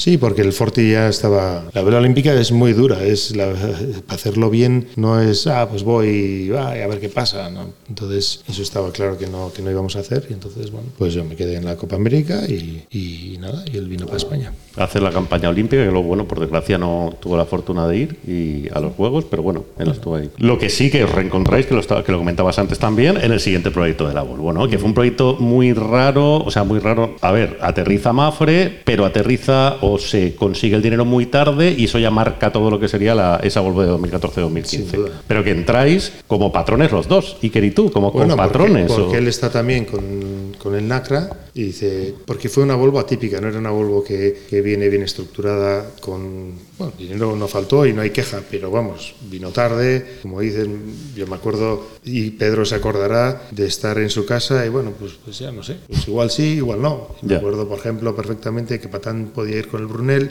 Sí. y le llamaba Baue y, y Ba- y Pablo llamaba y decía, oye, pues, pues, qué plan. Y, y al final, oye, cógelo, porque Claro. esto igual sale, igual no Que sale. al final no, se fue y se fue, claro, claro. Y bien perfecto. que hizo, ¿no? Y bien que hizo, por supuesto. Y entonces, bueno, al final salió y bueno, pues eh, salió tarde, salió con un 65 que no conocíamos y, me acuerdo pues eso de ir a, corriendo allá a Inglaterra donde se estaba fabricando el barco porque ya se estaba haciendo el barco igualmente y bueno, pues corriendo deprisa pues se hizo lo que se pudo. Y bueno, fue, fue una cosa extraña y decías que estábamos los dos un poco como patrones, copatrones porque él en principio hizo un plan que luego navegó más de lo que pensaba que iba a navegar, pero bueno, pues en principio quería hacer más o menos una etapa así una no, Sí. para no- que tampoco era como el Forti que podíamos quizás los dos dejar un año de navegar y los dos volver y más o menos cogerle onda. Era, todavía estaba él eh, formándose con, con Tara en aquella época. Y empezamos con un bloque, pues con Michel de Sayo, como te acordarás, que habíamos tenido la experiencia de la Volvo de la Barcelona, y bueno, Sí. pues aquello tampoco fue del todo bien. ¿Qué pasó, qué pasó con Michel? Se- o sea, yo me acuerdo, o sea, lo Ay, más. pues es que claro, no fue, fue muy teatral la llegada, no me acuerdo dónde fue, la, creo que fue a Lisboa, la primera etapa, o no, no me acuerdo dónde fue. Que, joder, sí que fue. Hubo un gesto de, de como ya está, toma por culo. Ah, bueno, hasta, hasta Cape Town llegó. A Cape Town, Pero sí. bueno, sí, no. Ah, sin más, no, no funcionó mucho. Y gente como Michel, si no está contento, tampoco va a estar ahí por, ¿sabes? Ya. Luego cambiamos, que vino Rob Greenhalgh, que luego ha sido parte muy importante de nuestro equipo, y vino este hombre, se me olvida el navegante, de parte de, de Nicolum Ben, No, Luke, Luke no. Jean-Luc, Jean-Luc. Ah, eso, Nelías, sí. Y nada, y la verdad es que sí, la primera etapa fue muy mal, evidentemente. No, eviden- buah, pues, pues porque hicimos ciertas cagadas. Pero la es verdad que la segunda parte de la Volvo, cuando ya cogimos un poquito de onda desde China, pues fue muy bien y bueno, pues acabamos cuartos. De hecho, fue un poco, claro, se pagó el precio de que pues no salió todo lo bien que tal, pero supongo que se empezarían también a sembrar la base para que fue la- para lo que fue la, la vuelta de 2017-18, que sí que fue, joder. Y ahí sí que, ahí en toda esta situación que, que hemos comentado, ya culminas tu transición a patrón, que ahora, coño, todo el mundo lo ve súper normal, Xavi es, Bueno. coño, pues ya está, ¿sabes? Al final has, has- has tenido un proceso muy natural de crecimiento hacia ese puesto, que tú también eres un patrón atípico, o sea, la figura del patrón con el látigo, que no sé qué, súper personalista y tal, que joder, viene muy bien para muchas cosas, pues chicos, no es tu manera de ejercer, al final, ¿no? Es, es otro tipo de tal que creo que te ha posicionado muy bien también, o sea, y te ha generado sobre todo una ascendencia sobre la gente que yo creo que tiene muy poca gente en este mundillo. Pues no lo sé. Sí, sí, bueno. que decirlo los demás. ¿Tú no lo percibes? No per- Pero, bueno, la, la verdad es que la última Volvo ha ido muy bien, pero ha sido una evolución, digamos, como dices tú, pero también después de esa Volvo que hicimos, el que acabó en Suecia, no me acuerdo dónde acabó, de ahí luego fui yo a, y que seguía con el NACRA, Sí, yo fui a VIR con Ben sí. eh, que era la Copa de, de Bermuda, que ahí es donde, bueno, pues eh, también no, no tardé y la última, bueno, para empezar, en esa Volvo que, que acabamos cuartos con Mafre, la primera de Mafre, con el barco rojo, con el 65, una de las partes más importantes que se ve desde ahora es eso, conocimos el 65, y conocimos quizás la nueva era del, de la Volvo con el Boatyard, con, con un equipo que se compartía, que al principio, bueno, pues viniendo de la cultura de la que veníamos era un poco Sí, sí, no te... ya el barco pues no nos gustaba del todo, un poco mucho recelo para tal. Y luego, bueno, pues eso sí que nos hizo aprender un poco de lo que era esa, lo que había que adaptarse para la siguiente Volvo, ¿no? Y bueno, pues cuando llegó la realidad también, todo hay que decirlo, cuando llegó la, el dinero con Mafre, eh, evidentemente Pedro y César, eh, era Pe- Iker otra vez eh, para ser el, el patrón de, de ese proyecto y bueno, pues él es verdad que también fue claro desde el principio y, y no estaba en ese momento con fuerzas o con ganas de, de hacer esa Volvo, seguía con, con el NACRA y bueno, pues él decidió no, no hacer esa Volvo y es por eso también que, que me dice Pedro, básicamente, bueno, pues, pues te toca a ti y, y lo hacemos y yo acepté hacer eso y bueno, pues ¿Cómo fue ese momento? ¿Fue una conversación concreta con Pedro? ¿Fue una llamada? O, Bueno, o sea, fue- ¿cómo- fueron varias, evidentemente llamó a Iker, luego Iker, hablamos los dos y bueno, pues él no lo tenía claro y bueno, es verdad que hacer una Volvo si no lo tienes claro es, es complicado. Sí, sí, no debes, no, está- Eso. Y nada, y luego la verdad es que como dices, salió bien, porque fue con el conocimiento del barco, luego también hay que decir todo. Hay mucha gente que está en contra de lo que fue la Volvo, del 65, del One Design, etcétera, etcétera. Opiniones para todo hay. Nosotros ya te digo que hemos evolucionado de estar, digamos, en contra de una cosa que bah, quizás no veíamos, Sí. cuando vienes de los 70 del diseño abierto, del dinero, bla, bla, bla, a, bueno, pues darte cuenta que al final es una fórmula que dio un fruto, yo creo que para el mundo como estamos ahora mismo y lo que es el mundo de la vela y lo, cómo está el patrocinio, pues, pues que funciona bien. Y creo que la, organización hizo un trabajo bueno poniendo todos los barcos lo más iguales posibles y, bueno, y se hizo un buen, un buen verano de entrenamiento el año 2.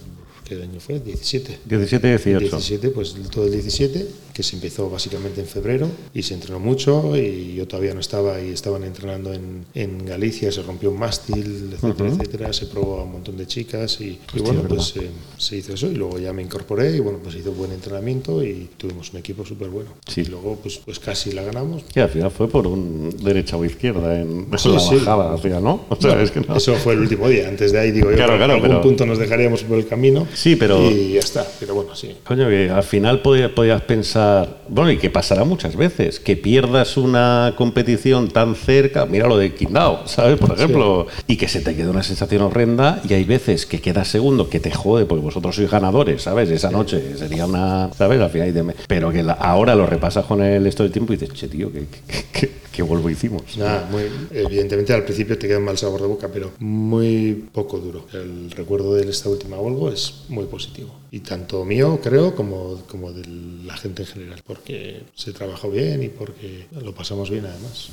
Sí, tienes todo un grupo de gente que al final ya se ha consolidado, pues, o sea, evidentemente Juan Vila no hay, tiene que consolidarlo nada, o sea, Juan mm. Vila, pues eso, disfrutó uno más de aterrizando ahí, pero luego Patán, Nieti, o sea, incluso el propio Blair Tube, ¿no? Que hoy, hoy en día es una de las grandes estrellas del fútbol mundial y que estaba ahí cantando el Súbeme la radio todos los días, y súper integrado. Disfruto mucho, nos conocíamos hace mucho tiempo, ya entrenamos eh, y yo con, con, ellos en la Volvo del 2012, ellos estaban empezando y en la parada entrenamos juntos y ya nos conocíamos y, y vino encantado a hacer la Volvo. Un recuerdo hoy en día súper positivo y aportó un montón y la verdad es que bueno, pues, le dolió mucho no ganarla evidentemente, pero no, no, pues fue eso, y el equipo de tierra y la verdad es que todo, todo fue muy bien. Oye, ya vamos a, ya que hemos terminado con las Volvos anteriores, ¿cómo ves ahora la situación de la Volvo? ¿Vamos a poder tener equipo en la próxima o no? ¿Cómo, cómo lo ves? Pues no lo sé, la verdad. No lo sé, está, está todo el ambiente. Evidentemente han sido los últimos años que, que, no hace falta que recordemos todo lo que, ha, lo que ha pasado y cómo ha dejado el mundo en general, el mundo del deporte, el mundo del patrocinio. Muchos cambios, mucha incertidumbre, que es lo peor en estos casos. ¿no? Es una regata que ha cambiado la fecha dos veces de salida, que, bueno, pues, que, no, que no se sabe. Todos rumores, gente que habla mucho, gente que no. Pero bueno, yo sé que Pedro está trabajando en ello y, bueno, hay mucha gente con mucho interés de que salga, empujando y, y bueno, pues hay que esperar un poco más y bueno, espero que salga y espero que la regata salga de Alicante y sea un, éxito otra vez, ¿no? La verdad es que va a ser una regata un poco de transición, es bastante evidente. Otros, otras ediciones para estas alturas de la película, pues ya había equipos más consolidados y yo creo que está la gente un poco más a verlas venir, pero bueno, se está trabajando y bueno, espero que, que pueda salir bien. Bueno, pues vamos a te volveré a preguntar por el asunto cuando ya sepamos lo que va a pasar con la siguiente Volvo, si te parece también. Oye, Copa América, tú has tenido también, joder, bueno, iba a decir la suerte, no, pero has tenido el, el mérito profesional de, desde que te enganchaste en el Luna Rosa, no haberte bajado de ninguna Copa América. Primero con Ben Aisley. ¿Por qué te ficha Ben Aisley? ¿Tenías buena relación con él? ¿De dónde surge su confianza en ti? Bueno, nos conocíamos no mucho, el de la vela olímpica, pero yo entiendo que había un respeto mutuo. Y es verdad que en el equipo para Bermuda, que era VIR, Land Rover VIR, sí. había gente que había estado conmigo en una rosa, ingleses, como Giles, como Freddy Carr, como Nick Hatton, que, bueno, Giles estaba haciendo campaña olímpica también, sí. entonces eh, iba, venía. Tenían un trimmer eh, que era Paul que, que acabó regateando, que no tenía mucha experiencia. Él también estaba en Luna Rosa, es verdad, pero no navegó. Y bueno, pues entonces eh, yo fui allí con un rol un poco de, no muy claro, de entrenar, entrenar, navegar entrenando. Había dos barcos, un programa de dos barcos y navegar en uno de ellos, ayudar a, al trimmer todo lo que pudiera, digamos. Y luego también fue evolucionando un poco mi papel en el equipo y ayudar al, al, al equipo en, en, general. Claro, o sea, dijeron, mira, a este llévatelo porque ver, seguro que nos bueno, viene bien. Algo ¿Para qué? Ya lo iremos viendo, Eso pero es. coño. y la verdad es que tengo un recuerdo súper bueno también. Y navegué, navegué bastante en. No regateé, regateó CJ y la verdad es que fue una copa. Bueno, no fue bien como resultados. Eh, ben, por supuesto, siempre aspira a ganar, entonces, eh, bueno, creo que se tomaron decisiones radicales, digamos, eh, siempre un poquito buscando el, no sé si el atajo o el camino corto, y no salieron bien y de hecho la copa, el resultado no fue bueno, pero también tenía clarísimo después de eso que iba a seguir. Entonces de ahí fui a la Volvo y durante la Volvo pues estuve en contacto también con ellos que querían que volviera a lo que ahora es Ineos, que en su momento todavía no era Ineos, pero bueno, luego ya entró Jim y ya compró el equipo y ahí me incorporé después de... ¿Cómo molaría hacer eso? Sí. no sé si yo haría perdón. eso, si tuviera ese dinero, pero bueno. yo sí, hombre, sí. Y me incorporé al último equipo, ahora para Nueva Zelanda, justo después de la Volvo. Y la verdad es que muy bien también, también con un rol un poco... Ahí ha habido una regla de nacionalidad bastante estricta, sí. no tanto como la que viene ahora, pero bueno, ya era bastante estricta que para cumplirla básicamente era después de la Volvo vivir full time en, en Inglaterra y bueno, al final ellos habían fichado a, a, Ian Jensen, que había sido el trimmer de Artemis, que era el tripulante de 49er de, de Nathan Outridge, sí. que bueno, pues también fui allí un poco con el papel de, de, dentro de tener esa visión un poco global, de navegar en el barco, los barcos pequeños de, de pruebas que, que, se hizo y ayudarle a, a, Ian en todo lo que fuera. Estaba, ya tuvimos claro que él iba a ser el, el trimmer titular y también fue una experiencia súper súper buena. Estuve un poquito, un tiempo de part-time, bueno, hacía 15 días al mes en de ser full-time, lo cual era fundamental después de la Volvo. Y luego ya me incorporé full time antes de ir a Nueva Zelanda. Y ahí también estaba Joan Vila, que fuimos juntos, digamos. Él fue como responsable de performance y Meteo también. Y bueno, la verdad es que fue súper bonita la última copa. Tú estuviste también, hiciste mucho de, no sé si es correcta la palabra, ¿no? de entrenador del equipo. Ah, no, el entrenador había uno que es Rob Wilson, pero sí. ayudaba al entrenador. De verdad que es difícil, si me dices, ¿qué hacías? ¿Cuál es tu rol? Es difícil saber, porque al final era ayudar al entrenador, porque es un equipo grande, es un barco grande, y hay una data ilimitada que, que no se puede ir sobre todo. Y hacía también, bueno, yo creo que tengo muy buena comunicación con todos los regatistas y luego tengo el tiempo que ellos no tienen, porque al final están o bien entrenando el gimnasio o bien navegando o bien después de navegar en tal, pues también de estar con el equipo de diseño. Más siempre con palo y velas, que es un poco más, digamos, mi especialidad, pero también un poco pues con la gente de análisis de datos, con Juan, con diseñadores de, bueno, pues de, intentar transmitir tanto para un lado como para otro o hacer que fluya un poco esa, esa comunicación que es difícil. Son equipos grandes y siempre lo piensas y dices, ¿cómo se puede mejorar esto? Pero es, es difícil. Al final el equipo de diseño también acaba sin, no es ni mucho menos una guerra entre equipo de diseño y regatistas, pero sí cada uno toma sus decisiones y las defiende, ¿no? Entonces el otro no, si no le gustan también hay que argumentarlas, tampoco vale decir esto es una mierda o esto no me gusta, esto sí. Entonces, bueno, pues... Manolo Ruiz Elvira el otro día me decía que él cree, que claro, él tiene una experiencia de la hostia en Copa mm. América, que él cree que no es bueno tener un presupuesto ilimitado, porque un poco hablando de eso, ¿no? O sea, al final tú tienes tanta capacidad de hacer cosas mm. que muchas veces es mejor tener mucho dinero, o sea, un presupuesto suficiente, pero que tengas un límite de cosas en las que invertir o por las que pelear.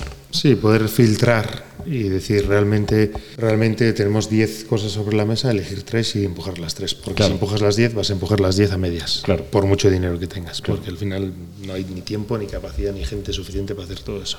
Seguro. Tampoco creo que haya sido una cuestión de tener, una cuestión de tener dinero ilimitado. Se gasta mucho dinero, pero bueno, pues al final, cuando empieza una regla nueva, como fue este monocasco foileador, empiezas con un papel en blanco y, y bueno, pues al final vas haciendo un equipo de diseño, unos tienen un poco más experiencia, un poco menos. Después de visto es muy fácil y es el huevo de Colón. ¿no? dices, ah, bueno, claro, ahora, claro, ¿cómo fuisteis con eso? Evidentemente, nuestro primer barco de Ineos estaba mal en todo. Es que no sé si te puedo decir una cosa que estuviera bien.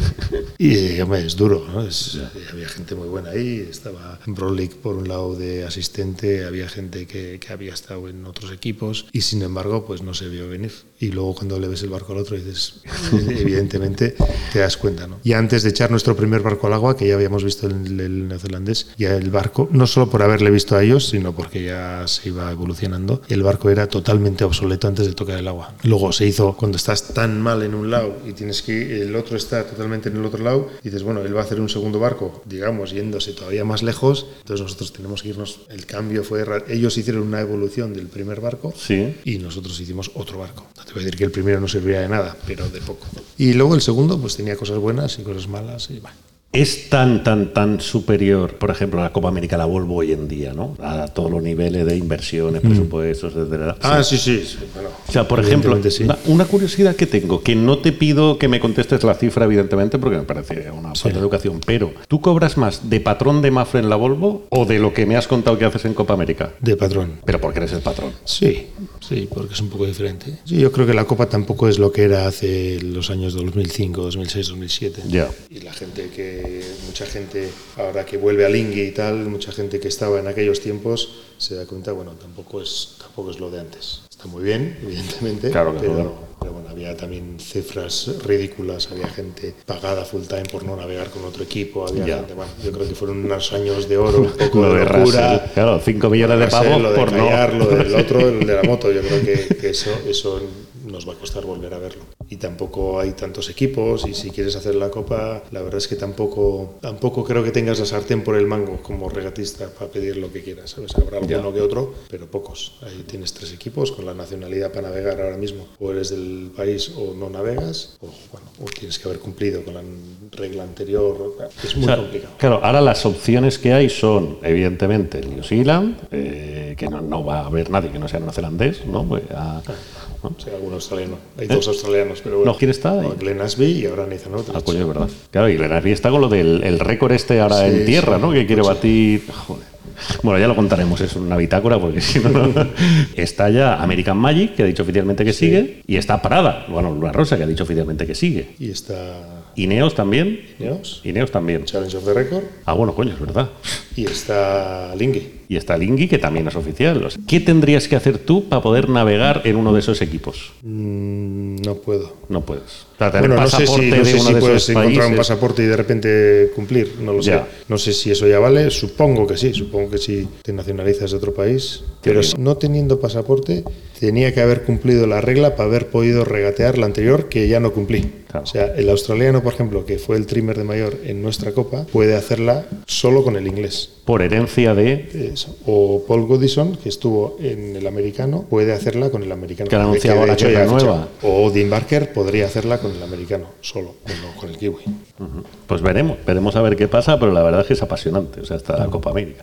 ¿Tú cómo.? A ver qué pasa, sí. Claro, a, ver, que- a ver dónde es, a ver. Claro, claro, que quiero preguntarte tu opinión. ¿Cómo ves el tema de la sede? Que, o sea, es, habla- es conversación de pantalla. Sé que Sí, tampoco, sí, es hablar por hablar, porque Sí, sí, nadie sí. tiene ni idea. Pero me interesa saber qué piensas. O sea, ¿ves, o sea, ¿ves factible o viable que se la lleven de Oakland? ¿Tú crees que eso es una herejía al honor de la Copa América? ¿O se les va a tomar mal en Nueva Zelanda No. o no? O sea, ¿crees que eso Hombre, supongo que no gustará. También te hablo de mi opinión personal. Claro, claro, es la A que- mí, personalmente, bueno, me, me sorprende o me sorprendió en su día que lo tuvieran tan claro de irse a otro sitio. Yo creo que no va a ser en Nueva Zelanda, por lo que entiendo y por lo que he hablado con la gente. Yo creo que, que no va a ser y no va a ser porque necesitan dinero para financiarse y una sede que les pague como equipo para poder ser competitivos y poder volver a ganar. O sea, no plantean hacerla, bueno, la hacemos en Nueva Zelanda porque, porque creemos que tiene que ser aquí, aunque nos cueste perderla. Entonces, bueno, pues es una forma de verla. Yo creo que habrá gente que en, seguro en Nueva Zelanda preferir- preferirían perderla en Nueva Zelanda que ganarla en, en Arabia Saudita o en España o en, Sí, sí, sí, en. Irlanda. Pero el equipo no. El equipo evidentemente tiene que hacer lo que tiene que hacer para ganar y parece que está dispuesto a, a no, a que no sea en Nueva Zelanda. ¿Y dónde va a ser? No tengo ni idea. Sé que parece que Málaga tiene buena pinta, parece que Arabia Saudí dinero desde luego tendrá y no sé todavía si Irlanda sigue o no en, en la jugada, pero bueno, pues a ver, ojalá sea en Málaga. Hombre, ¿tú cómo viviste la de Valencia? ¿Llegaste a venir aquí a verla y tal o no? porque no estábamos la vida, para ¿no? China, me acuerdo, ¿no? Que eso que Sí, era, bueno, estábamos 2007.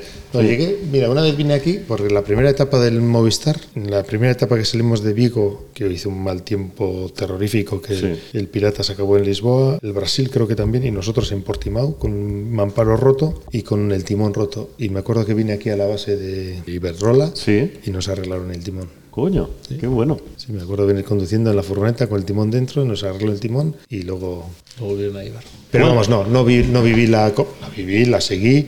¿Dónde estaba yo? Luego estábamos, el 2007, estábamos, si quiere yo, en, en el Mundial de Cascais. Es el único año en blanco, bueno, en blanco, sin Volvo, sin Olimpiadas que tuvisteis No. en todas esas. Bueno, fue el año antes, previo a, China. a China y el Mundial de Clases Olímpicas de la ISAF fue en Lisboa. Y me acuerdo de estar entrenando algo, me acuerdo del bar en el que veíamos las regatas. Una pregunta que se me ha olvidado hacerte antes hablando de lo de New Zealand y la posibilidad de... ¿Cuánta pasta crees que puede necesitar como mínimo el New Zealand para retener la copa? ¿60, 80? No, más, más, de 100 yo creo. Más de 100. Y esos 100, claro. El tema es que se les han caído los patrocinadores, ¿no? Antes eso lo pagaba Fly Emirates, que ya no siguen. Entonces ellos ven imposible sacar esa pasta de Nueva Zelanda. Y si no tienen 100 millones, saben que no van a retener la copa. Sí, y más con. Alingui habiendo comprado su barco antiguo, ¿no? Con toda esta... Joder, es creo que... que, es- la, la etapa, la vuelta pasada, no sé las cifras ni hay que hablarlas, pero yo creo que todos los equipos gastaron más de 100. Pues veremos a ver, joder, el 31 de marzo en teoría es la fecha Sí. límite. Que sé que también este año, bueno, es uno de los que has tenido tiempo para probar otra historia, que a lo mejor en otra época de tu vida habría sido imposible, pero uno de los circuitos, bueno, que más de moda ha estado en el último año, con sus cosas buenas y sus cosas malas, como ha sido el de Sail GP. Cuéntame, ¿cómo ha ido la experiencia? No, es una experiencia buena. Es un circuito que, que tiene, como dices tú, sus cosas buenas y sus cosas malas. Tampoco creo que me toque a mí juzgar lo que es el circuito, la idea de Russell. Evidentemente yo tengo una visión diferente, digamos, y me cuesta ver, me cuesta ver. Yo cuando veo a un tío como Russell con todo lo que ha hecho en la vela, entiendo que, que lo ve bastante mejor de lo que veo yo. Desde el viento y las roladas hasta lo que es el, el patrocinio, el marketing, la copa, etcétera, etcétera. Pero de verdad me cuesta, me cuesta ver un poco lo que es todo el, todo el circuito de SLGP, pero pues un poco por, por esa guerra que tiene con, con el resto de los eventos, ¿no? Al final SLGP se está convirtiendo en un evento que es full time, entonces, bueno, pues se puede hacer y se pueden hacer cosas, pero cada vez se complica más. Entonces, a medida que se acercan fechas, entonces este año, bueno, pues es un año en el que todavía se pueden hacer cosas conjuntas, pero bueno, no sé, no sé muy bien el perfil al final de gente que quiere tener, porque a mí, esto es una- opinión personal, evidentemente, pero bueno, la gente al final creo que, no sé cómo decirte, o sea, la gente si puede ir a la Copa, va a ir a la Copa, si puede hacer la Volvo, va a hacer la Volvo, y si puede hacer los juegos, va a hacer los juegos. Entonces, eh, me sorprende que Russell lleve al circuito a un momento en el que la gente tenga que decidir, porque es lo que es, ¿no? Entonces, eh, pero bueno, pero volviendo a lo que es eh, este año, lo que ha sido este año, creo que, que una experiencia muy bonita. Para mí, bueno, yo me acuerdo, me llamó en su día María del Mar y, y Jordi Chemar para ver si, si podía ser el entrenador y bueno, pues eh, yo estaba en Nueva Zelanda y bueno, pues bueno, viendo que el año iba a ser más tranquilo de lo normal, pues he hecho casi todos los eventos este año, ya a Sydney no fui y bueno, pues ahora tengo otros, otros líos que no me permiten, pero bueno, la verdad es que, que, bueno, es, es, es curioso, es mucho montaje, es un fin de semana de regata, hay que hacerlo bien y no hay, no hay sitio para la duda, para el error, para el, ah, hoy lo he hecho mal, a ver si sale mañana bien, ¿no? Tienes que hacerlo bien siempre y, y bueno, pues la verdad es que es un circuito interesante. Una de las cosas chulas que hicieron eh, nuestro amigo Huguito Fonoya, que lo Ah, tuvisteis sí, ahí a sí, bordo, sí. fue los, un documental sobre muchos temas internos del equipo, o sea, sin nada conflictivo, ni mucho menos, pero, joder, me pareció súper interesante la llamada que tienen Jordi y Flo, creo que estaba contigo cuando te fichan, que tú no les preguntas ni, din- bueno, hablaría de dinero, evidentemente, eso no sale tal, pero dices, ¿esto Phil lo sabe? ¿Puede ser? Ah, no sé, pues eso yo no lo he visto yo. Sí, pues fue, o sea, y tu, tu pregunta es, bueno, pero a Phil, vale, pues vamos a tener una conversación porque al final tu duda era, coño, este tío es el patrón, vamos a ver Sí, que... no, de hecho yo le vi en Nueva Zelanda y hablé con él y bueno, pues él, él también yo le conocí, hice un match race en, en Perth con él el año 2000, boh, no me acuerdo, el 2011, no, no sé qué año. Hice un campeonato, yo ya le conocí a Phil y, y en Nueva Zelanda él ha estado comentando la copa Sí. y he estado con él bastante y tal y bueno, pues es un chaval que navega muy bien. Evidentemente, estando en Nueva Zelanda es difícil. Ha ganado el Mundial de Match varias veces, el, el GC32, pero nunca ha dado el salto a, a Team New Zealand. ¿no? Entonces, Y ni ha hecho la vela olímpica. Pero bueno, es un chaval que, navega bien en, todo lo que hace. Oye, ¿y a nuestro grupo cómo lo ves? Porque haya ha surgido un grupo de chavales, a mí me parece súper interesante el fenómeno, ¿no? Que lleguen cuatro chalaos, que si Chamar, Tritel, Diego Botín, el Cardona, el otro, y llevan desde la joven Copa América esta desde hace unos años, buscándose su sitio y creciendo muy bien como, joder, como bloque. ¿Cómo los ves tú a ellos y en qué momento los ves? Por ejemplo, el año que viene ya se ha anunciado públicamente que va a ser Chamar el patrón del equipo y toda la tripulación va- van a ser ellos. ¿Cómo los ves tú en este momento de su evolución? Los veo bien porque son gente que tienen talento todos, todos. El único problema que veo, y esto lo he hablado yo con ellos, es que el CLGP es un circuito que es complicado en sí, por definición. Es un circuito en el cual tú no puedes comprar un F50 y entrar en tu casa. Ya. No, puedes, no es como un GC32, que bueno, al final tienes un barco, entrenas, alquilas, subes, bajas y te vas preparando y llegas. Vas ahí a bocajarro a cada regata. Vas ahí, entonces el Slingsby te lleva 5 o 6 años de ventaja porque ya hizo la copa con esos barcos, Claro. el Burling ni te cuento que la ganó, el otro que tal. Entonces es un proceso en el cual hay que coger victorias pequeñas. Y un día navega bien y quedarte con eso, un día y tener siempre los pies en el suelo y saber un poco la dificultad que conlleva, ¿no? Porque al final yo no tengo duda que si les das un barco para entrenar y que se vengan a entrenar en Canarias, en Santander donde quieran, como grupo, y le dedican, no tengo duda que podrían ganar cualquier regata en poco tiempo. Si le dices, no, no puedes entrenar, vete ahí y cada día es un recomienzo, pues como ellos bien saben, va a ser un año duro, pero estoy seguro que, hombre, eh, tanto Florian como Diego, como Joan, Joel, este año han navegado, han navegado con Phil, eh, están tanto Flo, que tiene mucho talento, como Diego, que, que también, y, y- y se ponen en plan obsesivo, tienen el barco muy de la mano. Entonces eso para Jordi va a ser, como ya está siendo, porque ya ha navegado este año un poco, va a ser una ayuda, una ayuda muy grande. Pero bueno, también le van a echar de menos a Phil, porque es un tío que, que controla mucho el barco y, el-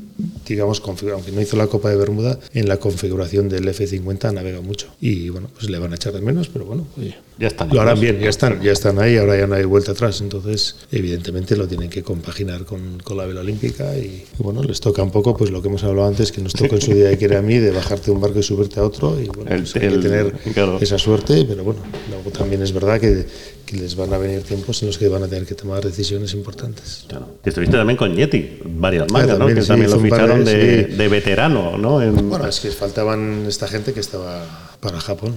Faltaba Joan también, claro. No, divertido. Y con Yeti también has coincidido en otro de los proyectos del año, al menos para mí, que me tiene mega emocionado, que es el Spanish Scorpios. O sea, el mayor bicho de la historia, ese Swan de 125 pies, en el que, si no recuerdo mal, tú también tuviste la oportunidad de hacer alguna regata con Sí, ellos. sí, he hecho la Fastnet y la, y la Middle Sea Race. ¿Y la Fastnet fue muy bien. Que, el- que- Ah, La ganasteis, que ¿no? Claro. Y el, la Middle Sea va muy bien también, pero es verdad que, que nos quedamos al, al oeste de Sicilia en una calma y el Comanche que venía detrás nos pasó. Y luego ya no le pudimos pesar. Entonces, bueno, la verdad es que es un, es un buen pepino. Lo que pasa que son barcos muy grandes en los cuales tienen tanto trabajo que la puesta de ese barco va a estar a punto dentro de otro año, por lo menos. O- porque hay modificaciones que hacer, pero claro, no se pueden hacer. Todo, todo lleva semejante tiempo.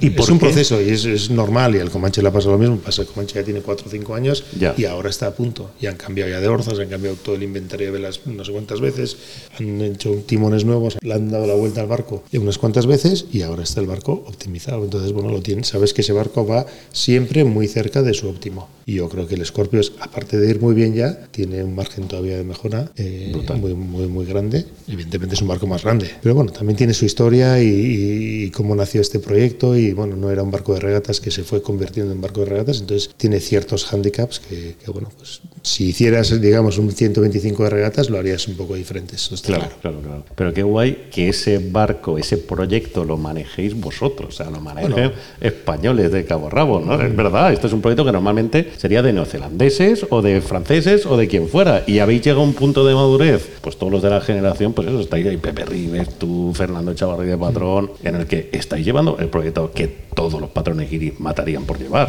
Sí, sí, es verdad que Fernando entró ahí hace ya unos cuantos años y, y, bueno, pues ha conseguido que el barco esté en el agua, que esté en la Fastnet, que, que se haya ganado, que se haya ganado hoy la Caribbean 600, que también ha ganado, que está, en el Comanche, sí. Hostia, qué bien. Y bueno, pues eh, un proyecto que va bien. Y como dices, pues bueno, hay mucha gente a bordo y se está aprendiendo de... Es un barco muy, muy grande y entonces se está aprendiendo todo, ¿no? Desde el mantenimiento hasta cómo navegarlo y, bueno, va a ser bonito, interesante. y este verano, este verano también haremos alguna, alguna regata con ellos y bueno, pues a ver qué calendario hace y a ver si, si se puede navegar. Muy bien, pues mira, yo creo que vamos a ir poniendo el punto final. Vale, Llevamos hora y tres cuartos de conversación. La verdad es que se nos...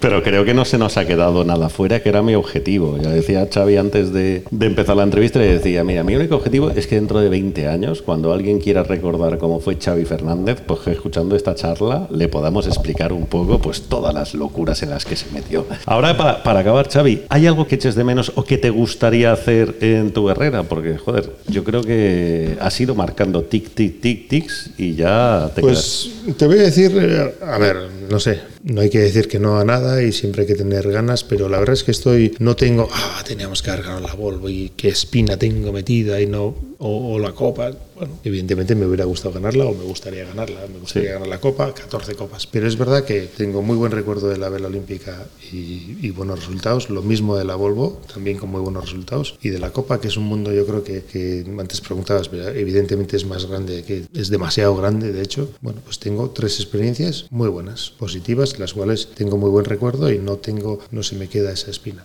Me gustaría ganarla, por supuesto, pero bueno. Y bueno, y luego estoy tranquilo y, bueno, sin, sin ningún objetivo entre ceja y ceja de decir tengo que hacer esto antes de que se me pase el arroz.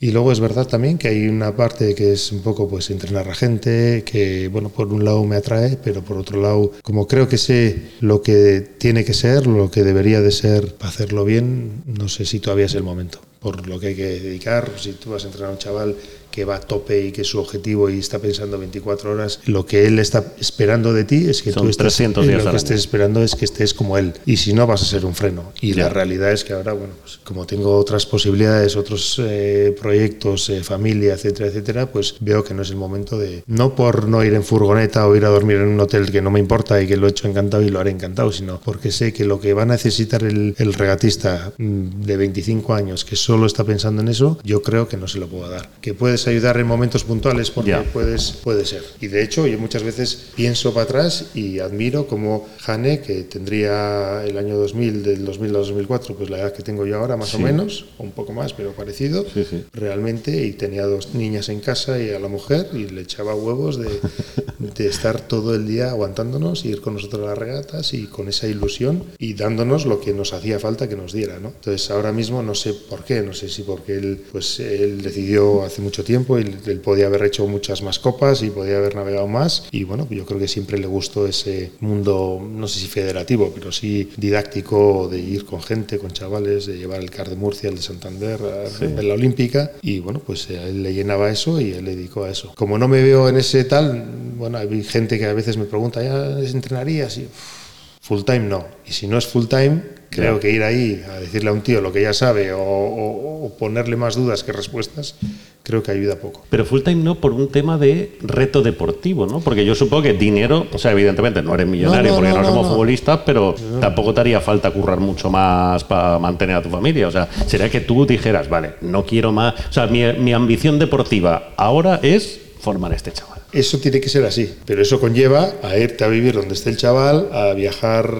a pasarte todo el invierno en Canarias, que hace mucho mejor tiempo, evidentemente. Todo va cambiando. Cuando nosotros navegamos en Vela Olímpica, Canarias estaba donde está ahora, y hacía el mismo tiempo y el mismo viento, y no íbamos a Canarias. Y ahora toda Europa se va a Canarias en invierno, pues Ya. todo el mundo se mueve más, es más. Y no es por un tema económico, no, sino porque es duro, es mucho sacrificio, pa- pero bueno, creo que es una cosa que me gusta también. Y algún día, cuando esté igual más, todavía más tranquilo, pues igual dices, ah, pues voy a pasar un tiempo a ver si puedo ayudar a esta gente. Oye, ¿y con Iker te ves volviendo a navegar? Seguro. ¿Sí? ¿Qué tal os pone la relación? Bueno, sé que es buena, vamos, pues Sí, lo sí. pregunto también, pero que... Sí, lo que pasa que es verdad que bueno, yo estaba ahora en la Copa, él ha estado bueno, en la Vela Olímpica hasta, hasta hace bien poco y ahora bueno, pues él está ahora en- entre Canarias y Palma y bueno, pues evi- evidente que tenemos vidas más separadas, pero, pero seguro que sí. Qué bien, pues a ver si lo vemos y lo contamos aquí, hombre. Pues don Xavi Fernández, un millón de gracias por tu generosidad, porque sé que, joder, robarte dos horitas en los proyectos que están metidos es, la verdad, un esfuerzo que haces, pero te lo agradezco un montón, porque tenía muchísimas ganas, y lo sabes, de que encontráramos este día por fin para mantener esta conversación.